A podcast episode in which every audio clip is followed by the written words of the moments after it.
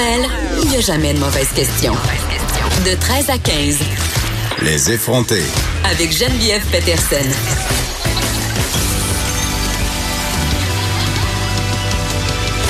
Cube Radio.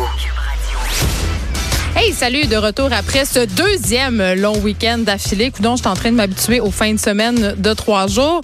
J'en ai profité pour sortir euh, en dehors de Montréal. Évidemment, je suis allée dans un chalet euh, festoyer. Est-ce que j'ai fêté la fête du Canada? Hum, la réponse, euh, c'est quand même assez non. Euh, mais quand même, c'était une belle occasion de se réunir entre amis et de décrocher. D'ailleurs, je n'avais pas amené mon téléphone intelligent. Je l'ai laissé dans le chalet et je l'ai mis en mode avion. Et j'ai ressenti un grand sentiment de manque, ce qui témoigne de mon problème. de dépendance au téléphone, à la technologie et à Internet en particulier. Et quand je suis revenue, euh, je suis allée voir euh, qu'est-ce qui se passait euh, dans la vie. Donc, j'ai ouvert mon téléphone et en bonne fille responsable que je suis, je suis allée voir qu'est-ce qui se passait dans mon compte de banque, hein, combien j'avais dépassé, si, si tout allait bien, si j'étais sur le bord de la faillite. Et quelle ne fut pas ma surprise de constater, et oui, tout le monde, que j'avais reçu la fameuse lettre de Desjardins, celle qui nous avertit que nos données euh, personnelles ont été, euh, en fait, euh, ont fui hein, sur Internet. On ne sait pas qu'elles circulent désormais abondamment dans le dark web. Et ça m'a surpris parce que je m'étais, euh, je m'étais cru à l'abri. Euh, évidemment, ces lettres-là ont été envoyées le 20 juin, donc rendu au 2 juillet, au 1er juillet, je me disais bon, mais je suis sauvée, je fais pas partie des 2,6 millions de membres de la Caisse des Jardins qui ont été hackés par cette personne peu recommandable qui a laissé liquer l'info. Mais j'ai fait quelques recherches et j'ai appris que vendredi encore, euh, Desjardins envoyait des avis.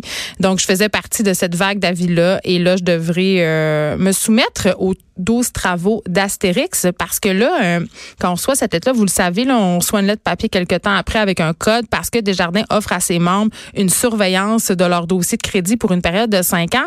Et là, on apprenait dans la presse que ça prend environ trois heures d'attente téléphonique pour avoir accès à un agent d'Equifax qui parle français, hein? Euh, parce que on sait euh, tous qu'Equifax est un service anglophone, donc ils ont peu d'agents francophones. J'espère qu'ils engagent, mais avec la pénurie de main d'œuvre qu'on connaît actuellement, euh, ils vont avoir un petit peu de misère, selon moi. Donc voilà, trois heures d'attente. Et bon, je, je- je voyais ça aller, je me suis dit bon, ben c'est correct, je vais m'inscrire en ligne.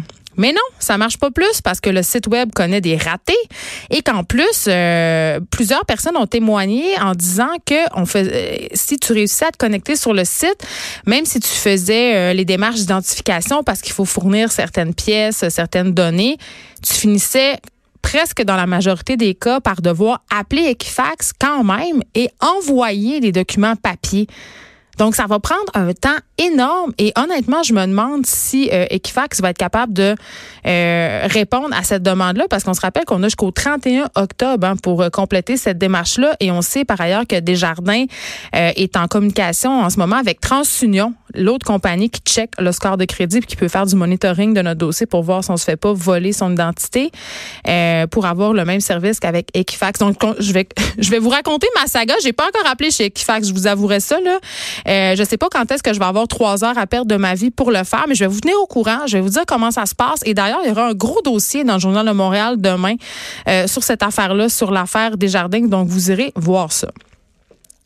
On se parle d'un autre... euh, on se parle de censure. C'est un sujet euh, qui m'est cher. On parle beaucoup de Facebook et on a reçu euh, cette année euh, à l'émission une auteure qui s'appelle Myriam Daguzin-Bernier. Elle est en ligne. Bonjour Myriam. Allô, Geneviève. Euh, Myriam qui signait un dictionnaire sur la sexualité qui s'appelle Tout nu, qui est publié aux éditions euh, Cardinal, pardon, un, un dictionnaire que j'ai adoré, euh, qui s'adresse aux jeunes, que j'ai offert à ma fille de 12 ans. Et sérieusement, euh, Myriam, ce, ton dictionnaire circule parmi tous ses amis, OK?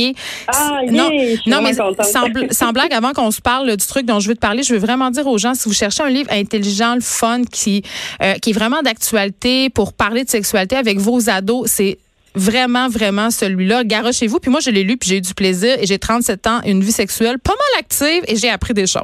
J'ai appris des choses. Ah, ben, c'est génial. Donc, bravo. journée. Mais ce qui fait pas ta journée, par contre, c'est Facebook parce que tu essayes de faire de la pub euh, ben, de ton livre, c'est normal. Et là, ça passe pas du Mhm. tout. Tu es censuré par la plateforme. Ouais, puis surtout, je veux tu, tu l'as vu le livre en détail, il y a vraiment rien de choquant là-dedans, euh, ni du côté des illustrations, euh, ni du côté des mots. Ce sont juste des vrais mots en fait. Fait que là, j'ai essayé euh, hier ou avant-hier de mettre de l'avant un concours pour faire tirer un de mes livres de l'avant. Ça a été refusé par Facebook, qui disait que c'était du contenu offensant et explicite. Puis encore aujourd'hui, j'ai essayé de faire, de mettre de l'avant une infolette que j'envoie chaque samedi, et c'est avec une image euh, bien drabe. Là. si on voit sur mon profil, c'est un genre de fond jaune avec une lettre rose dessus, puis c'est juste marqué samedi sexo, une infolettre sexo féministe. Puis ça aussi, puis même après une demande d'examen, ça a été refusé, vraiment catégorique. C'est du langage vulgaire qui peut être offensant pour les gens. On a vu, euh, Myriam, euh, puis je sais pas si c'est le cas en ce qui te concerne, mais euh, quand on signale des choses sur Facebook ou quand on demande à Facebook de faire des examens sur des contenus francophones, on voit que des fois, peut-être, les équipes qui sont en place ont pas nécessairement les capacités linguistique pour le faire. Est-ce que tu penses que tu souffres de ça ou c'est vraiment à cause du contenu? Parce que j'aimerais ça savoir, euh, l'image que tu as postée au début, c'était quoi qu'on pouvait voir dessus? C'était la couverture du livre. Euh, tu l'as sur ma page La tête dans le cul. la couverture, c'était quatre images dans un montage. Couverture du livre, un tableau des euh, méthodes contraceptives qu'on voyait, donc vraiment juste l'écriture. Euh, il y avait à quelque part le mot vagin en gros. Il y a peut-être ça qui n'a pas passé, avec un personnage qui, regarde avec un miroir devant son sexe. mais tu sais, ça reste des illustrations très ludiques qui, quand tu regardes d'un œil, un petit coup d'œil rapide, tu ne vois même pas nécessairement que ça a une connotation sexuelle. Oui, c'est pas très graphique. Ben non, pas en tout. En tout cas, selon moi, ça ne l'est pas. Mais en même, non, c'est pas graphique. En même temps, comment ça se peut qu'on censure ces images-là qui sont, tu l'as dit, ludiques, qui sont euh, évocatrices plus que suggestives, mhm. puis qu'on puisse retrouver sur Facebook quand même des photos de filles très sexy, euh, comme allègrement. C'est sûr qu'on voit pas de mamelons, on voit pas de parties intimes, mais quand même, il y a, tu sais, il y a des images aussi très violentes qui circulent sur ce média social-là. Mais c'est très, très aléatoire. Hein, Moi, je veux dire, je vais donner un exemple très absurde. je travaillais à la fabrique culturelle avant, puis à un moment donné, j'ai essayé de mettre de l'avant une vidéo. C'était une session La Fab, donc un, truc de musique, en fait, une performance de musique d'Élie Sapi, qui chantait une chanson à Serge Bouchard, et ça a été flagué comme contenu explicite et, et, sexuel. Euh, comment ça? Ou ça? Je ne sais pas. Fait que, c'est super aléatoire. C'est des sous-traitants qui font ça c'est des grilles d'analyse, ça va super vite. Tu T'imagines-tu les millions de contenus qu'ils ont à gérer jour après jour, minute après minute, même seconde après seconde? Fait que, tu sais, c'est sûr que maintenant, ça tombe entre les cracks, il y a quelque chose qui marche pas.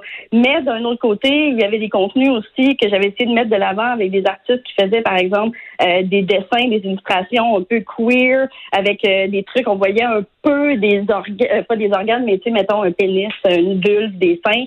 Euh, ben ça passait pas ça non plus. Alors qu'une autre qui était vraiment plus un dessin plus subtil, ça, ça avait marché. Fait que tu sais, j'ai pas la science infuse de Facebook, même si je travaille là-dedans depuis longtemps, mais il y a des ratés là. Mais toi, est-ce que ça va avoir un impact négatif sur ta vente de livres?